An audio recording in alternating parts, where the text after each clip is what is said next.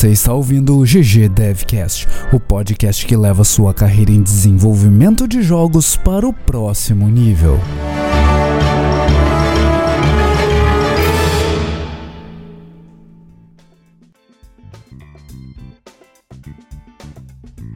Fala galera, episódio 57 do GG Devcast começando. E hoje eu estou solo de novo. O programa é todo meu para fazer o que eu bem entender. Ah, eu acho que nem vou gravar hoje então, né? Não, brincadeira. Uh, o Juliano teve alguns contratempos essa semana. O Monclar tá cheio de coisas para fazer e sobrou pro seu host favorito gravar a edição 57 do programa. E hoje, a exemplo da, da outra gravação solo que eu fiz, eu nem lembro que episódio foi, vou tentar localizar e deixar aí na descrição. Eu vou falar um pouco sobre processo seletivo, falar um pouco sobre como preparar seu currículo para enviar para uma empresa, sobre como participar de uma entrevista. Eu acho que eu nem falei sobre isso naquele episódio. Acho que esse episódio eu fiz com o Juliano, que a gente falou um pouco sobre entrevistas, um pouco sobre a preparação do currículo para as empresas, né, para você se candidatar a uma vaga. E, e eu achei que é um tema bem relevante. Eu tenho recebido muitos currículos ultimamente. A gente tem bastantes vagas abertas na Aquiles e eu achei relevante trazer então um pouco do que você deve esperar quando você vai participar de um processo seletivo, quando você é efetivamente chamado para uma entrevista e como que você se prepara, como que você consegue então essa entrevista, né? O que que vem antes da entrevista e o que que você deve esperar de questionamentos durante a entrevista. E a minha intenção aqui é falar de forma mais abrangente. Eu vou tentar não me concentrar demais em programação, porque eu sou programador, eu entrevisto programadores no meu dia a dia, mas ao mesmo tempo eu acho que as outras áreas podem se beneficiar de ter essa visão dentro do processo, uma vez que existe boa parte do processo que é generalista, é genérica e, e serve para todas as áreas. Então vocês desculpem a ausência do Juliano e do Monclar, nós ainda estamos normalizando o, o programa e normalizando as gravações e, e, com o Juliano morando fora, a, a questão do, do fuso tem nos atrapalhado um pouco, mas a gente vai seguindo o barco e vai trazendo conteúdo relevante para vocês a respeito da indústria de desenvolvimento de jogos,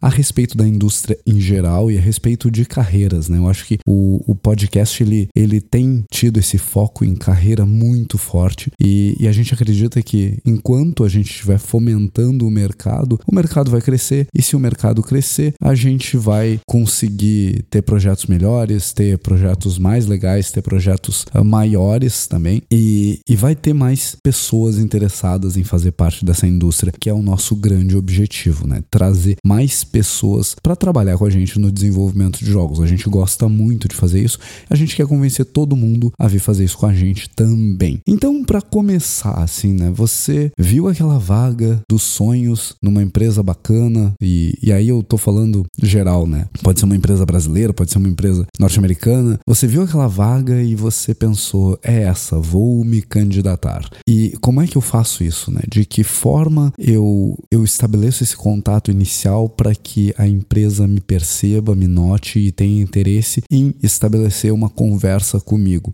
Acho que o primeiro ponto é, é o seu currículo. Todo mundo vai te dizer isso, né? Seu currículo tem que estar tá em dia, tem que estar tá trazendo informações relevantes a seu respeito. E aí, o que, que eu quero dizer com o currículo estar em dia, o currículo estar trazendo informações relevantes a seu respeito? Primeiro, remove do teu currículo toda e qualquer informação que não tiver relação direta ou indireta com a área de teu interesse. O que, que eu quero dizer com isso? Um programador, por exemplo, que trabalhou muito tempo como atendente num bar e ele coloca isso no currículo. Isso não tem relevância necessariamente para trabalhar com desenvolvimento de jogos, como programador de jogos. E quando que, que ele vai trazer essa, essa experiência então? É porque, convenhamos, o cara trabalhou com atendimento ao público, ele talvez tenha aprendido a se comunicar muito bem por causa disso e por isso ele teve interesse em, em colocar essa informação no, no currículo dele. No momento que ele for chamado para uma entrevista, ele pode comentar com o entrevistador a respeito, a respeito disso. E não precisa estar tá no currículo dele. Quando isso está no currículo dele, a gente sente que não houve cuidado com a vaga que ele estava mirando, sabe? A, a sensação que passa pra gente quando a gente recebe um currículo que é super genérico é que a pessoa de fato não está interessada na nossa empresa. Ela está atirando para todos os lados, como dizem por aí. Esse tipo de candidato é menos interessante do que um candidato que está realmente focado na minha empresa, o candidato que está realmente interessado em fazer parte do meu time, o candidato que investiu tempo para entender as necessidades da empresa e organizou a informação do, do seu histórico profissional, histórico escolar, de forma a atender essas demandas. Então, de forma que as informações mais relevantes para atender as demandas da empresa estejam, de fato, mais visíveis, mais disponíveis no currículo. Aí vem um outro ponto que, que eu vejo muita gente errando no currículo. As pessoas nem sempre, na maioria das vezes, não colocam, não colocam uma descrição concisa das atividades que desenvolviam nas outras empresas em que trabalharam. Eu não quero saber o que a tua empresa fazia. Eu não quero saber que a tua empresa fez um projeto com uma multinacional e, sei lá, vendeu milhões. Isso não me interessa, a menos que tu seja um cara de vendas e tu tenha efetivamente participado das vendas desse projeto. O que me interessa saber é quais eram as tuas responsabilidades. Então, você colocou lá no seu currículo, ah, trabalhei na, na empresa XYZ de 2002 a 2008. Eu quero saber, um, quais foram as suas responsabilidades nesse período? Tu mudou de cargo nesse período? Tu, tu teve crescimento profissional? Tu evoluiu verticalmente na tua carreira? Como se deu essa evolução? E aí você vai colocar, ah, eu comecei como uh, assistente de arte e minha, minhas responsabilidades incluíam tal, tal, tal e tal item. Em 2005, eu fui promovido para coordenador de arte. E aí as minhas responsabilidades passaram a envolver também isso, isso e isso. E não precisa se alongar na descrição. A intenção é que seja rápido e fácil de ler essas informações, mas é interessante que elas estejam ali. Por quê? Porque aí eu, como avaliador, eu, como a pessoa responsável por analisar esses currículos, vou pensar informações que, um, eu vou poder usar numa, numa possível entrevista no futuro. Dois, eu vou conseguir avaliar se você tem experiências nas, nas áreas que mais me interessam. Óbvio, não ter essas experiências não é necessariamente um problema. O que interessa é que você demonstre ali naquela descrição quais são as suas experiências de fato. E, e sejam honestos. No momento que vocês passam para uma etapa de entrevistas, é muito fácil de determinar que um candidato mentiu, omitiu ou inventou informações no currículo. Isso acontece, infelizmente, e, e é bem fácil de detectar isso enquanto a gente está conversando com a pessoa. Outra coisa que, que me incomoda, tem me incomodado bastante, eu não sei se é comum só na programação ou se é comum em, em todas as áreas, mas tem me incomodado bastante o, o fato de pessoas colocarem notas e, e pontuações para suas habilidades. Principalmente quando o cara coloca que tem conhecimento 10 de 10 uh, ah, numa linguagem, numa tecnologia. Cara, isso é impossível. Sendo, sendo, sendo bem honesto, bem transparente, bem sincero. É assustador ver um cara colocar que sabe 10 de 10 C, que, que é uma linguagem em constante evolução. Você não tem como saber 10 de 10 em C.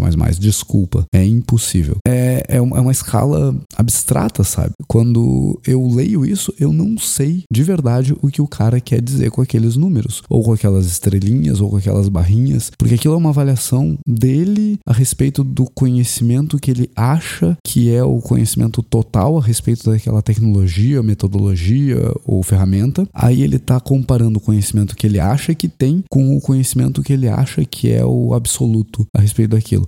Então é muito achismo para você colocar no seu currículo. Ao invés disso, me, me descreve projetos com, com os quais tu tenha trabalhado na, naquela tecnologia, me descreve períodos e empresas onde tu trabalhaste com aqueles, aquelas ferramentas, sabe? Porque é, é assim que você se torna relevante para uma empresa. Não é botando númerozinhos mágicos que não tem o menor sentido para o avaliador. E eu já falei, e o Juliano já falou, e o Monclar já falou, e todo mundo que, que passa aqui no programa já falou, um link para o seu portfólio no momento da aplicação para uma vaga é essencial. E aí, se você é programador, eu quero ver o link do seu GitHub. Se você é artista, eu vou querer ver o link do seu Behance. E se você trabalha com UI, a mesma coisa. Se você é game designer, eu quero ver o link para o seu blog, onde você descreve mecânicas e melhorias que você faria em jogos. É extremamente relevante ver o portfólio da pessoa antes de chamar ela para uma entrevista. Nesse portfólio eu consigo avaliar o tipo de trabalho que a pessoa faz, consequentemente o tipo de trabalho que ela está interessada, e aí eu poupo o tempo de ambos, chamando ou, não, ou deixando de chamar essa pessoa de acordo com o perfil que eu estou enxergando na minha frente.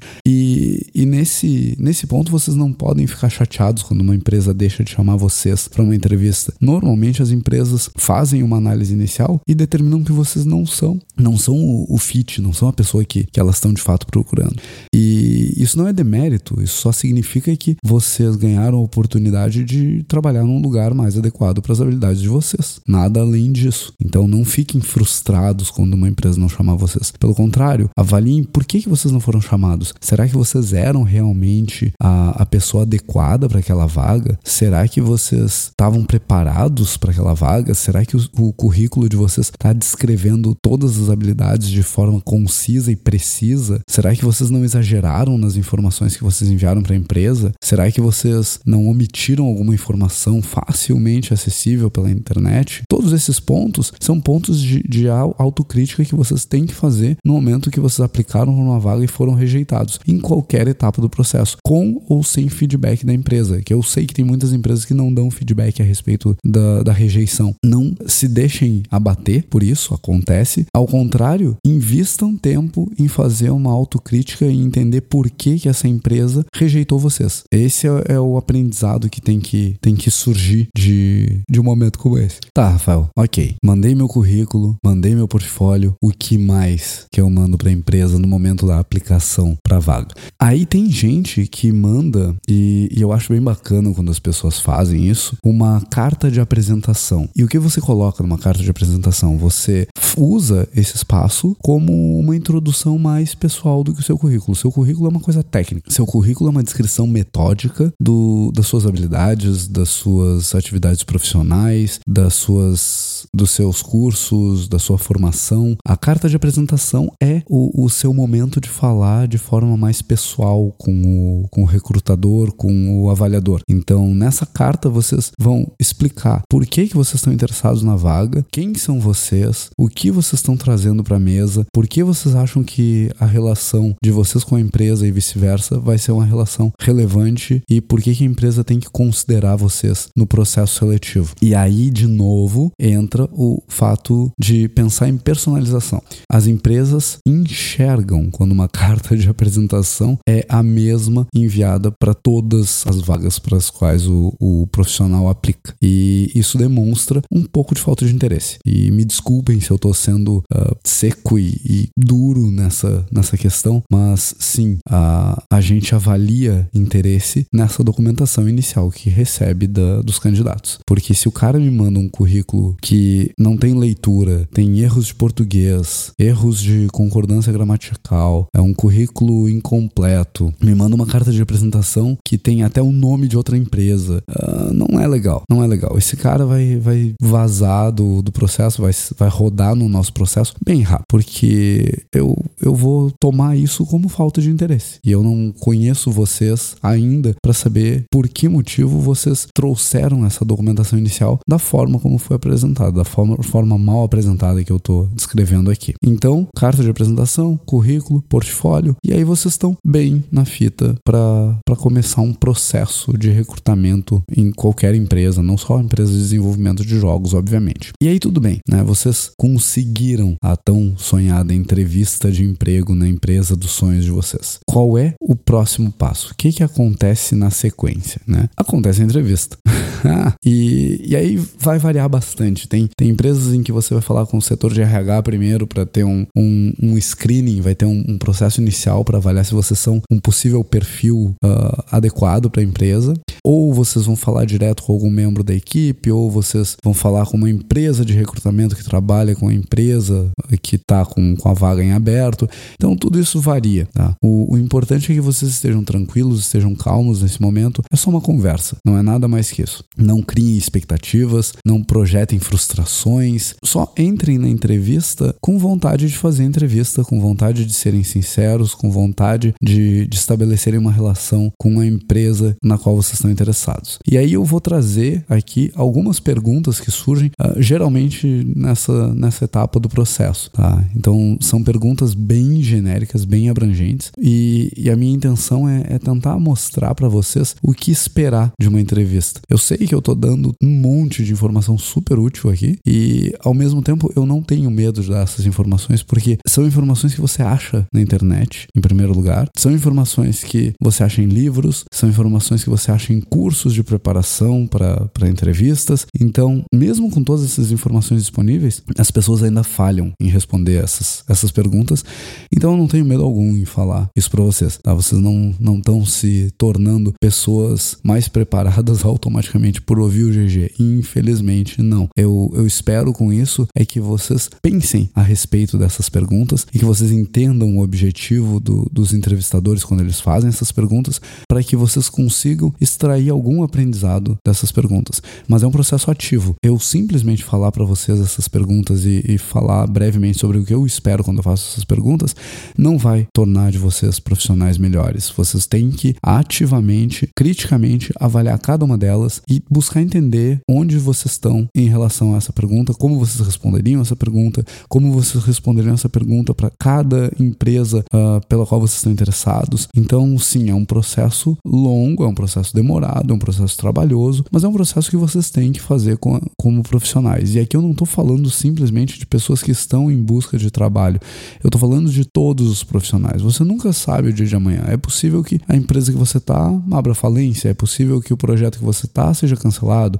é possível que você mude suas prioridades de vida amanhã ou em uma semana porque algum evento extraordinário aconteceu na sua vida. Então, estejam sempre preparados, não deixem para a última hora para se preparar, porque não funciona. Né? Deixar para pensar em como seria passar por um processo seletivo, para a hora de passar pra, por esse processo seletivo, é a pior decisão que vocês podem tomar, é a decisão mais displicente que vocês podem tomar. Então, não façam isso com a carreira de vocês. A carreira de vocês é muito importante para vocês deixarem para se preparar na última hora, na hora de realmente precisar de um emprego. Então, o que, que vocês devem esperar assim de perguntas genéricas a respeito de, de vocês, a respeito do trabalho? Perguntas que, que surgem em todo tipo de entrevista. A primeira delas, eu acho que é a mais, a mais natural, é por que você quer trabalhar aqui? E aí, lembram que eu estava falando sobre ter ou não interesse? Essa é uma pergunta que demonstra muito se a pessoa tem ou não interesse real em trabalhar na empresa. Porque eu, pessoalmente, estou cansado de ouvir que as pessoas querem trabalhar na Aquiles porque o sonho da vida delas é trabalhar com desenvolvimento de jogos. Eu acho que é válido, sim, ter esse sonho, acho que é válido uh, ter, ter esse ideal, mas é meio vazio e, e é algo que vocês responderiam para qualquer empresa de desenvolvimento de jogos. Então não é por isso que vocês querem trabalhar na Aquiles, não é por isso que vocês querem trabalhar, sei lá, na EA. Tem que existir um motivo. E esse motivo, em geral, vai estar alinhado com o tipo de projeto que a empresa faz, o, o tipo de projeto que vocês estão interessados em fazer, uh, pessoas que vocês conhecem que, que são referências para vocês e que trabalham nessas empresas ou trabalharam nessas empresas, títulos que essas empresas lançaram e que são referências para vocês. Então vocês têm que descobrir o que nessas empresas que atrai vocês, o que que na empresa que, que vocês estão uh, entrevistando atrai vocês. E sim, é, é, é uma pergunta bem capciosa, é uma pergunta bem difícil de responder e ela vai, se vocês responderem bem, demonstrar o quanto de interesse vocês têm nesse processo do qual vocês estão participando. E aí tá, você conseguiu responder essa, essa pergunta, por que você quer trabalhar aqui? Outra pergunta que, que surge normalmente, e é bem específica do desenvolvimento de jogos, é que jogos você está jogando? E lembra que eu falei agora há pouco sobre querer trabalhar no lugar porque você tem paixão por jogos, porque você sempre quis fazer isso da sua vida? Essa é a hora de demonstrar que você realmente tem paixão por desenvolvimento de jogos, que você tem paixão por jogos, que você consome essa mídia. E não precisa exagerar, todo exagero vai ser ruim ao longo de um processo de entrevista. E eu não quero que você me dê uma lista com 45 jogos que você está jogando, isso vai só demonstrar que você é um desocupado e não vai adicionar nada no processo. Mas foca naqueles títulos que realmente têm relevância, número um, que vocês realmente tenham jogado, número dois. Se você jogou algum título na empresa para qual você está aplicando, fale sobre ele, né? Ah, olha só, pô, pô, Balde, eu, eu joguei o Horizon Chase, tenho jogado Horizon Chase. E eu vou perguntar, você tá jogando no celular, no Playstation, no Switch, no Xbox? Posso ver teu progresso? Posso ver tua conta? E, e sim, eu vou te perguntar isso, porque eu sou, eu sou maldito mesmo fazendo entrevista. E aí o cara vai dizer, ah, então, eu acabei de desinstalar aqui do celular. Né? E aí eu detecto que o cara tá tentando me, me ludibriar. Mas pensem a respeito dos jogos que vocês estão jogando, sejam críticos a respeito disso. Tem uma coisa que eu sempre falo quando eu vou falar com, com estudantes de, de desenvolvimento de jogos, que é ser crítico sobre aquilo que vocês estão consumindo de, de material a respeito de desenvolvimento de jogos. Sejam críticos a respeito dos jogos que vocês jogam. Estejam preparados para responder por que, que vocês jogam esses jogos, o que, que é interessante nesses jogos, como vocês fariam esses jogos serem melhores. No caso específico de programadores, estejam preparados para responder como vocês resolveriam problemas que esses jogos tenham e ou tiveram ao longo do desenvolvimento, sei lá. Imagina que você diga que jogou o primeiro God of War. Eu vou te perguntar, como você resolveria o sistema de câmeras no God of War? De, de que forma você proveria ferramentas para os artistas e level designers para que eles conseguissem fazer aquele tipo de movimentação de câmera que você vê, que a gente vê no God of War? E não subestimem a capacidade de quem está entrevistando vocês numa empresa de desenvolvimento de jogos. A gente faz isso há bastante tempo e a gente joga. Nós somos consumidores da mídia. A gente está avaliando se tu é realmente, se tu és realmente um consumidor da mídia ou, ou se não. E se não for, deixa isso claro. Não,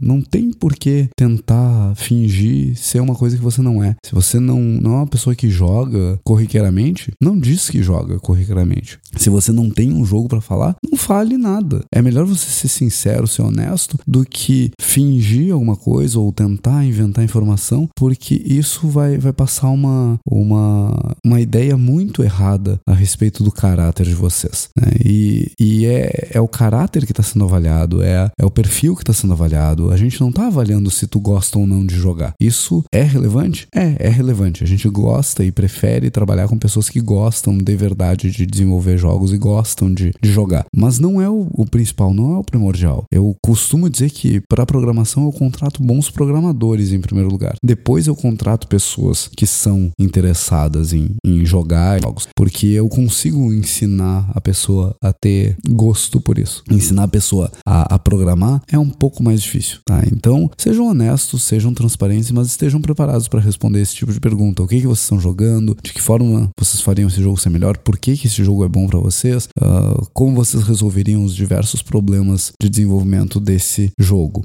E ainda em linha com, com essa pergunta, normalmente surge uma parecida que é qual é o melhor jogo de todos os tempos, na tua opinião? De novo, aqui a gente está avaliando o senso crítico, a capacidade da pessoa de avaliar uma mídia, avaliar um, um conteúdo e fazer uma análise crítica do porquê aquilo é relevante. Então, não, não esperem dizer, ah, o Minecraft. A hora que tu me disser o Minecraft, eu vou perguntar por quê. E eu vou perguntar por quê umas três ou quatro ou cinco vezes, até eu extrair toda a informação a respeito daquele título em específico. Então, sim, estejam preparados para responder esse tipo de pergunta também e, e perguntas similares, né? Eu acho que tá dando para entender que, um, a gente está avaliando o interesse de vocês em trabalhar na empresa, dois, a habilidade de vocês de fazer análises críticas a respeito do que vocês consomem. Então, tem variações. Eu, de vez em quando, vou perguntar que seriados o cara assiste, que filmes o cara assiste. Eu quero entender se ele consome as coisas de forma vazia ou se ele de fato avalia e analisa o conteúdo que ele está consumindo, né? Porque é, é isso que faz um profissional ser muito bom profissional. São essas pequenas diferenças de comportamento e perfil que tornam um profissional mais adequado para o meu time. E aí entram perguntas de, de perfil, né? As clássicas. As clássicas do tipo: qual é a sua maior fraqueza? Essa ninguém gosta de responder. Por que, que ninguém gosta de responder? Porque parece que você está se sabotando durante a entrevista. E não é, não é esse o, o objetivo. Não é, não é você se sabotar. A gente não espera que você se jogue para baixo. Pelo contrário, a gente de novo espera que você seja capaz de fazer autocrítica. Então a gente avaliou a tua, tua capacidade de criticar coisas que você consome. Agora a gente vai avaliar a tua capacidade de se autoanalisar, de se autocriticar. E aí aqui a gente espera uma resposta honesta, obviamente, né? Eu quero ver aquele aquela vergonhinha até em falar sobre isso e eu vou querer ouvir da, da pessoa que eu que eu estiver entrevistando exemplos em que que tragam essa essa fraqueza, que demonstrem essa fraqueza e exemplos de situações em que vocês evoluíram para mitigar essa fraqueza, né? Exemplos de situações que vocês utilizaram como forma de, de tratar essa fraqueza, de melhorar essa fraqueza, de trabalhar nessa fraqueza. Porque todos nós temos fraquezas, todos nós temos defeitos, todos nós temos aquela, aquela coisinha ali no nosso comportamento que a gente gostaria muito de mudar. E, e isso não é ruim, isso não vai tornar vocês uh, profissionais piores, isso não vai desqualificar vocês de um processo seletivo. O que, o que vai é a gente perceber que vocês não, não fazem nada a respeito dessas fraquezas, que vocês não estão de fato buscando evoluir, crescer pessoal e profissionalmente, ou ainda que vocês não conseguem fazer uma análise crítica a respeito do comportamento de vocês quando vocês são incapazes de trazer alguma fraqueza. E, e não me tragam fraquezas bobas e, e defeitos bobos e, e coisas que são extremamente clichês. A gente sabe quando o cara tá pegando uma lista de defeitos da internet e jogando nas cara, o cara não vai conseguir trazer um exemplo em que isso tenha incomodado ou dificultado o trabalho dele. E óbvio que eu vou fazer esse tipo de pergunta. Eu vou perguntar, tá, cara, mas de que forma a tua desorganização afetou o projeto X, por exemplo? Afetou esse projeto? De que forma? Teve algum desses projetos em que tu trabalhaste em que a tua falta de organização teve um impacto? Qual foi esse impacto? Tá, e como é que tu trabalhou para evoluir, crescer e, e evitar que isso se transformasse numa bola de neve? Então, sejam sinceros, sejam honestos. Como eu falei lá no início, é uma conversa, tá? Você tá conversando com o entrevistador de boas. Imagina que se você tá num bar com um amigo seu. É dessa forma que você vai ir bem num processo seletivo, é dessa forma que você vai ir melhor que os outros candidatos num processo seletivo. É mantendo a calma, mantendo a cabeça no lugar, respondendo as, as perguntas de forma honesta o tempo inteiro. Não sabe? Não sabe, diz que não sabe. Sabe um pouco? Diz que sabe um pouco. Sabe muito? Não preciso saber que tu sabe muito, sabe? Vai só até o limite. Não, não, não precisa fazer uma, uma tese de doutorado na minha frente para demonstrar que você sabe muito sobre um determinado assunto. Simplesmente demonstrar algum conhecimento na, nas coisas é mais que suficiente para a maioria dos processos que a gente vai fazer. Até porque as habilidades vão ser testadas de outras formas. A entrevista, como eu falei, é muito mais para determinar perfil, determinar se vocês são um, um fit cultural, se vocês são aquela peça que falta no nosso time e não necessariamente determinar se vocês são ou não capazes de executar o trabalho que vai ser apresentado para vocês caso vocês venham a ser, a ser contratados.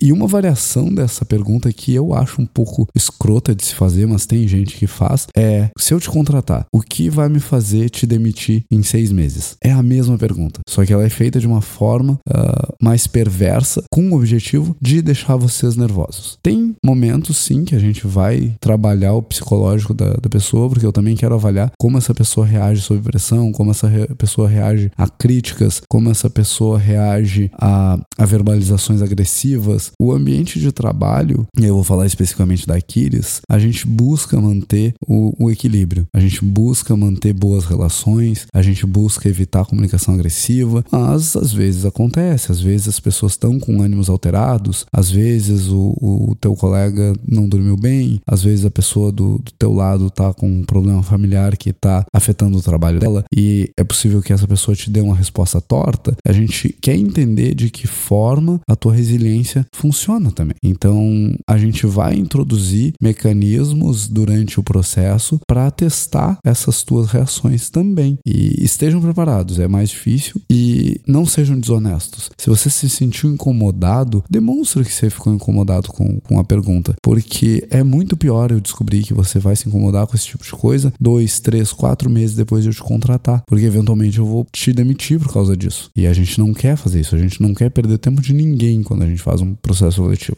A gente quer contratar a pessoa certa para a vaga certa. É isso que toda empresa quer. E vocês, como candidatos, têm que pensar: eu quero ser o candidato certo para a vaga certa. Não adianta vocês conseguirem uma vaga na, na Aquiles, por exemplo, se não é lá que vocês querem trabalhar de fato. Se essa empresa não, não tem os mesmos valores que vocês, ah, pô, Balde, eu gosto muito de trabalhar 20 horas por dia. Cara, Aquiles não é para vocês. A gente trabalha de uma forma bem mais organizada para evitar isso. A gente gosta de manter o equilíbrio de vida pessoal lá dentro. Então, se você gosta de, de ser um, um baita de um workaholic, talvez não sejamos o melhor lugar para vocês trabalharem. E tudo bem, faz parte da vida. Nem todo lugar serve para todo mundo. Né? Parece clichê, mas é, é a verdade. Então, mesmo as reações que vocês sabem que, que vão ser provocadas, podem ser treinadas? Podem, mas não, não vale a pena. É melhor você reagir como você reagiria naturalmente. E aí, uma pergunta que é parecida com essa de fraquezas é a pergunta que, que é o que você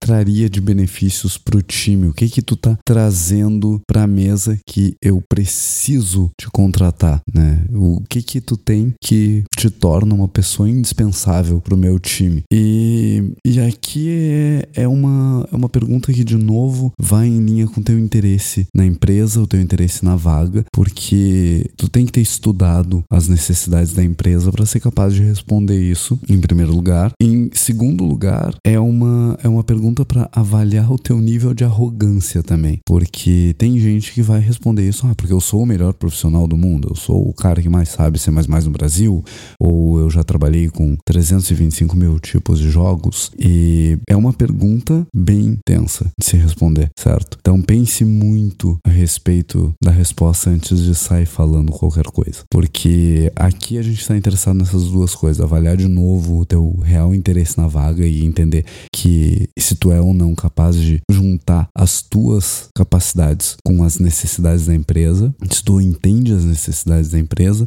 e se tu é ou não uma pessoa extremamente arrogante que, que se acha horrores, que acha que é melhor que os outros, que acha que tem todos os conhecimentos do mundo. Então é uma pergunta que, que é um, uma pergunta paralela à pergunta das fraquezas. E aí as duas últimas perguntas que eu quero trazer aqui, uh, e depois eu quero falar um pouquinho sobre testes e, o, o final do processo em si, mas as últimas duas perguntas então são onde você se vê daqui cinco anos, dez anos, 15 anos, 20 anos? Essa é uma pergunta bem, bem importante para o entrevistador, para que ele entenda se vocês têm um plano de carreira, se vocês avaliam a carreira de vocês constantemente, se vocês revisam onde vocês estão, se vocês têm ambições na vida. É, é uma pergunta que serve para a gente entender onde vocês estão posicionados no mercado de trabalho. Porque a gente, obviamente, quando está contratando alguém, espera que essa pessoa fique muito tempo na empresa, mas é interessante que a gente saiba onde que essa pessoa almeja chegar também, porque a gente consegue entender se as expectativas estão alinhadas. Ah, de repente o cara tem o sonho de, de desenvolver jogos AAA, por exemplo, e aí a minha empresa não, não tá interessada em fazer isso. Minha empresa está interessada em fazer jogos rápidos, pequenos para celular. Então, talvez esse desalinhamento entre expectativas da pessoa e da empresa gere frustrações no futuro caso a gente venha avançar, fazer uma proposta e, e estabelecer uma relação de trabalho. E é sempre melhor a gente evitar essas, essas frustrações antes da contratação. E aí eu repito o que eu falei agora há pouco, que às vezes a gente se frustra porque a empresa não, não nos chama ou a empresa rejeita o nosso, o nosso currículo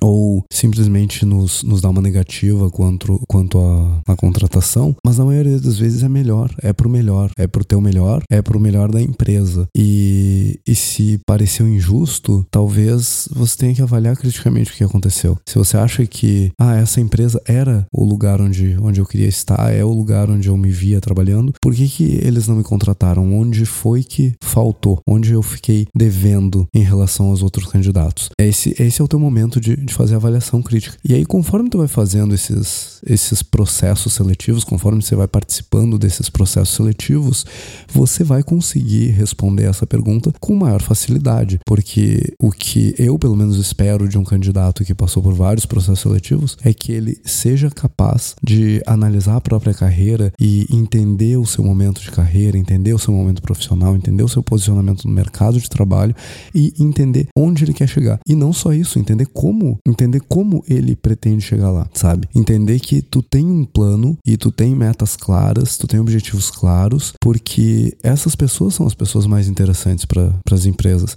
Eu não estou dizendo que se tu não tem uh, objetivos claros, não, não seja interessante. Possivelmente tu tenha outras capacidades, outras habilidades que podem te fazer sim um profissional diferenciado. Mas quando o profissional chega para conversar comigo e ele me traz um, um plano de carreira, um plano de evolução com, com metas estabelecidas, algum projeto de vida para atingir esses, esses objetivos, essas metas, eu vou entender que essa pessoa está interessada em crescer. Se ela está interessada em crescer, é obviamente mais fácil para minha empresa absorver esse profissional e trazer ele para dentro da minha cultura, para dentro do, do meu ambiente de trabalho. Porque, no mínimo, esse cara tem interesse. No mínimo, esse cara faz avaliação constante da própria carreira, da própria vida. E, e esses, esses aspectos eu não vou ter que ensinar para ele, que são comportamentos bem difíceis de, de ensinar, principalmente no, num ambiente uh, profissional, quando a, a gente não é uma empresa gigantesca que tenha uma, uma série de profissionais de, de RH, não tenha um psicólogo disponível, por exemplo, é, vai ser mais difícil para a minha empresa ensinar essa pessoa a ser uma pessoa melhor, a ser um, um, uma pessoa com comportamentos positivos em relação à própria vida, em relação à própria carreira. Então, pensem a respeito da carreira de vocês, porque essa, porque essa pergunta vai surgir em um ou mais ou em todos os processos seletivos dos quais vocês participarem. E finalmente, uma das uh, perguntas que eu também vejo aparecerem bastante em processos seletivos é o que que tu faz no teu tempo livre? E, e essa pergunta é meio pegadinha. Eu não, não quero saber necessariamente que tu assiste Netflix e joga. Eu sei que tu faz isso. E, e óbvio, tu pode dizer que faz isso também. Mas o que a gente está interessado em saber é se vocês estão usando o tempo que vocês têm disponível para crescer pessoal e profissionalmente. E óbvio que, que esse investimento de tempo vai, vai ter maior ou menor peso na nossa avaliação do perfil de vocês de acordo com o, o perfil e as necessidades da vaga. Então, de novo, eu, eu linko lá com o início sobre vocês entenderem quais são as necessidades da empresa para qual vocês estão aplicando, né? E, e no momento que você entende quais são essas necessidades, você consegue dar respostas melhores. Nessa pergunta, eu estou interessado em saber que tipo de atividade na tua área tu desenvolve para evoluir profissionalmente, que tipo de atividade em áreas afins tu desenvolve para evoluir profissionalmente, que tipo de atividades lúdicas tu desenvolve para evoluir como uma pessoa, sabe? De que forma tu tá estudando as outras áreas do desenvolvimento de jogos para se comunicar melhor com essas áreas, de que forma tu ocupa teu tempo para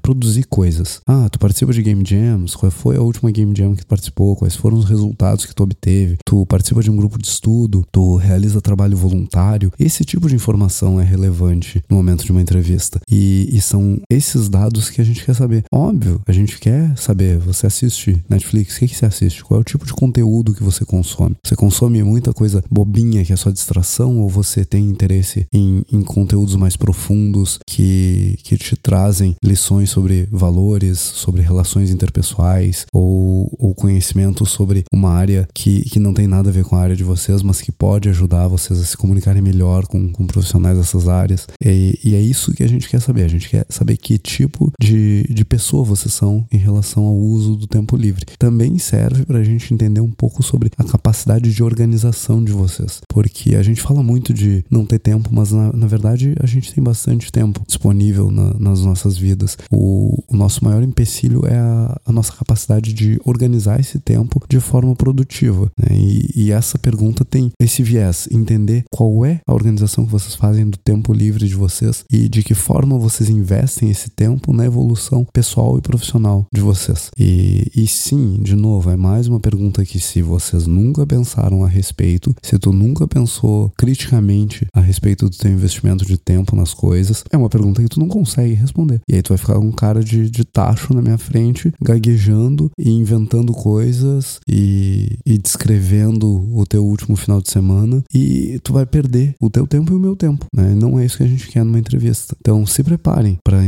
entrevista. A entrevista é o momento que vocês têm para se vender para o entrevistador, é o momento que vocês têm para explorar detalhes que não estão disponíveis no currículo de vocês, como eu falei lá no início. O objetivo do currículo é fazer uma introdução uh, sistemática e metódica das habilidades de vocês, é chamar atenção positivamente para o perfil de vocês. É o momento, então, a entrevista de vocês mostrarem que sabem do que se trata o trabalho na empresa para qual vocês estão aplicando. É o momento de vocês demonstrarem que vocês entendem as necessidades da empresa e, principalmente, que vocês são capazes de atender as necessidades, as demandas dessa empresa. Então, usem esse tempo a favor de vocês. É difícil não ficar nervoso? É, é difícil não ficar nervoso. Eu acho que se eu participar de uma entrevista hoje, eu vou ficar nervoso. O que vai me acalmar é saber que eu tenho uma avaliação constante da minha carreira, é saber que eu avalio criticamente cada coisa que eu faço, é saber que eu tenho organização do meu tempo livre, é saber que eu tenho um projeto de vida e um projeto profissional para os próximos 5, 10, 15, 20 anos, é saber que eu entendo das minhas dificuldades, das minhas fraquezas e estou buscando melhorar e trabalhar com elas e trabalhar nelas e evoluir esses aspectos pessoais e profissionais. É entender a, as minhas habilidades e,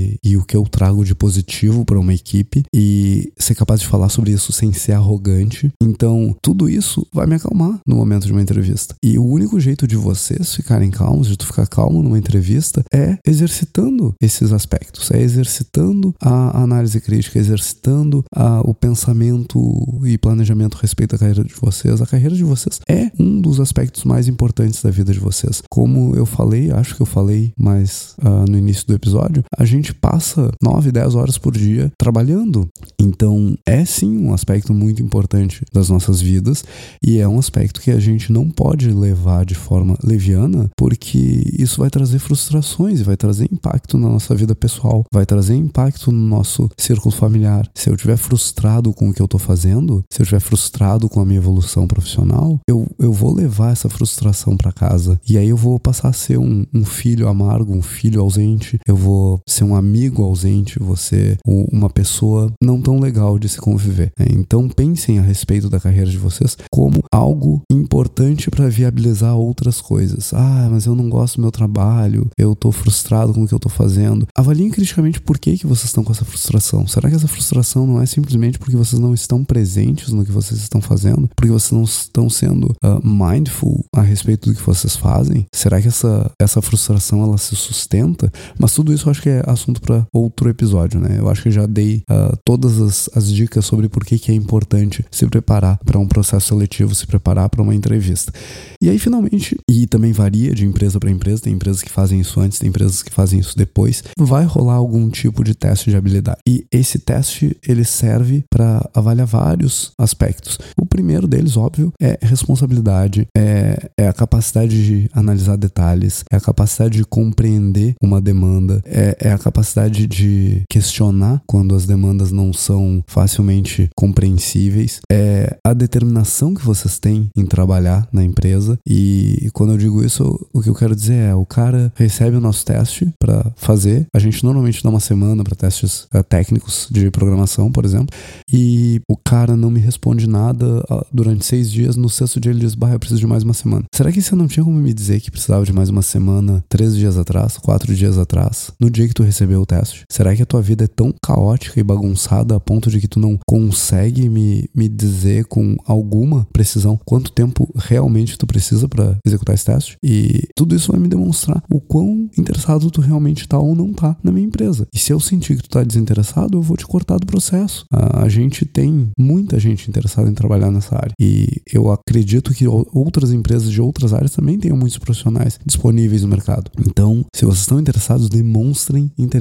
Putz, no segundo dia eu vi que eu vou ter um contratempo daqui dois, três dias e eu não vou conseguir terminar o teste a tempo. Entra em contato com a pessoa que está conduzindo o teu processo na empresa e diz: Olha, Fulaninho, eu preciso de mais quatro dias. Não precisa dar desculpa, não precisa me dar explicação nenhuma. Só me diz: Eu preciso de mais quatro dias. Tudo bem por vocês? Eu normalmente não tenho problema quando a pessoa me diz isso. Eu vou dizer, cara, de boas, sem problemas, a gente espera teu teste na data tal com dias a mais para desenvolvimento. E aí, quando vocês entregarem esse teste, de novo, usem o melhor que vocês sabem e não abusem, tá? A pior coisa que tem é receber um teste que a gente vê que o cara se esforçou, sim, mas que ele usou conhecimentos que ele não tem. Aí, sei lá, o cara nunca usou um padrão de desenvolvimento uh, de programação, nunca usou um padrão de projeto específico. E aí ele me manda um, um, um resultado de teste técnico com esse padrão aplicado. E aí mal aplicado. E aí aplicado em todos os lugares, quando deveria ser num lugar específico. Isso demonstra que, que vocês estão tentando, sei lá, enganar a empresa. E isso é uma coisa que é bem fácil de, de perceber. Outro problema que eu vejo com frequência é as pessoas entregarem o teste com a resposta errada.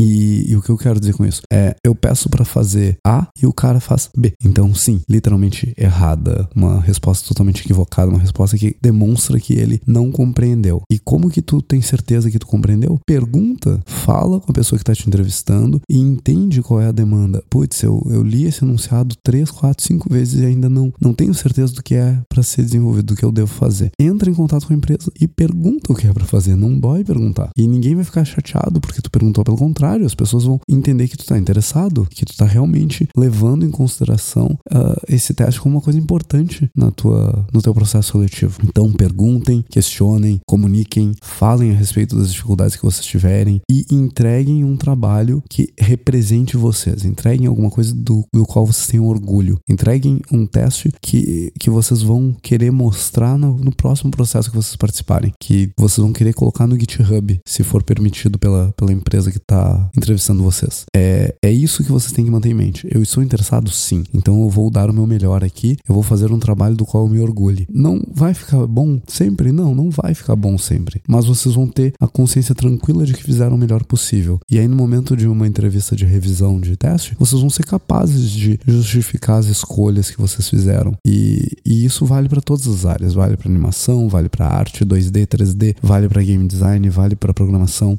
vale para tudo que é tipo de processo que vocês fizerem. Então, sejam críticos a respeito do trabalho que vocês estão desenvolvendo, levem esse trabalho de forma organizada e deem o melhor de vocês. Demonstrem interesse. Esse é mais um, uh, mais uma chance para vocês demonstrarem interesse na vaga. E aí, e, em especial para programadores, eu tenho mais uma dica que é o, o famigerado teste de quadro branco. Vai rolar. Sim, vai rolar, estejam preparados. Como é que você se prepara para realizar um teste de quadro branco? Você aprende a resolver problemas. E, e isso é uma coisa que eu sempre falo quando eu falo, uh, faço palestras a respeito de carreira. Cara, um bom programador é um cara que sabe resolver problemas. Não interessa a linguagem, não interessa ferramentas. É um cara que sabe resolver problemas. Eu dou um problema pro cara, o cara resolve. E ele resolve rápido ele resolve com qualidade, ele resolve de forma ótima, ele resolve com performance, ele resolve com pouca memória. É, é esse tipo de profissional de programação que a gente busca, um cara que saiba resolver problemas. E o quadro branco serve para isso. Eu dou um problema, na maioria das vezes complexo para a pessoa resolver, uma caneta e um quadro. Te vira, magrão.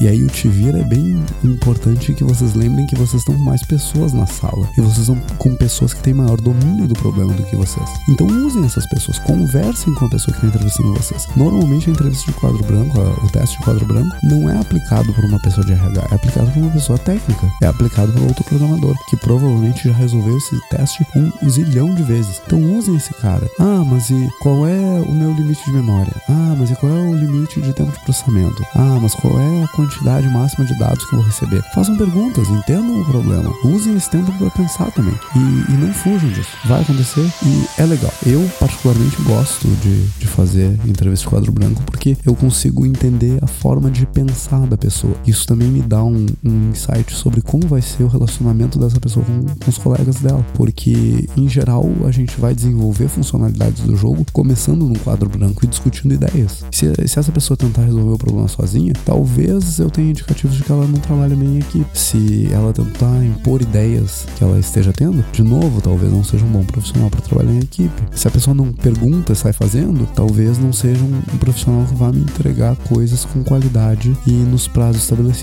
porque esse cara nem sempre entende o que é para fazer e sai fazendo. Então não fujam, programadores, das entrevistas de quadro branco, dos testes de quadro branco. E eu tô falando quase uma hora, ou mais de uma hora, nem sei aqui. E eu acho que o que eu tinha para falar por hoje era por aí. Então, se vocês gostaram, por favor, mandem um e-mail pra gente lá no contato ggdevcast.com.br. Deixem um comentário no, no nosso site, é o ggdevcast.com.br barra 057, é o link desse episódio especificamente. Falem com a gente no Twitter, no Facebook, no Instagram. Uh, se você está curtindo muito, nos ajuda a manter o programa no ar, manda o seu apoio lá no apoia.se barra ggdevcast. E, e eu realmente espero que, que seja um conteúdo do qual vocês tirem proveito. Se vocês acharam que, que faltou alguma coisa, fala comigo, fala com o Juliano, fala com o Monclar. A gente está aqui para ouvir vocês e está aqui para usar o feedback que vocês nos dão de forma positiva, de forma a trazer conteúdos cada vez mais relevantes para o mercado de trabalho e para a indústria na qual a gente está inserido. Então, era isso que eu tinha para hoje e por mim é GG.